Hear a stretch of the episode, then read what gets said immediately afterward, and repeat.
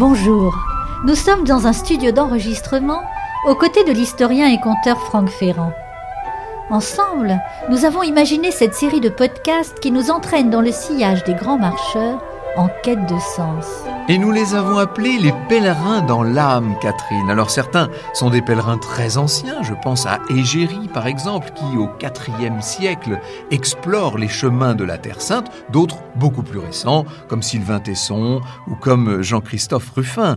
Il y a dans le lot des voyageurs chevronnés, Alexandra David-Nel que nous suivrons dans l'Himalaya, ou le père de Foucault dans ses déserts bien sûr, et puis d'autres plus inattendus, qui eût dit par exemple le peintre Cézanne était aussi un arpenteur. Des pèlerins que vous retrouverez dès le 11 avril sur notre site lepèlerin.com. Ne manquez pas le premier épisode de cette série Pèlerin dans l'âme.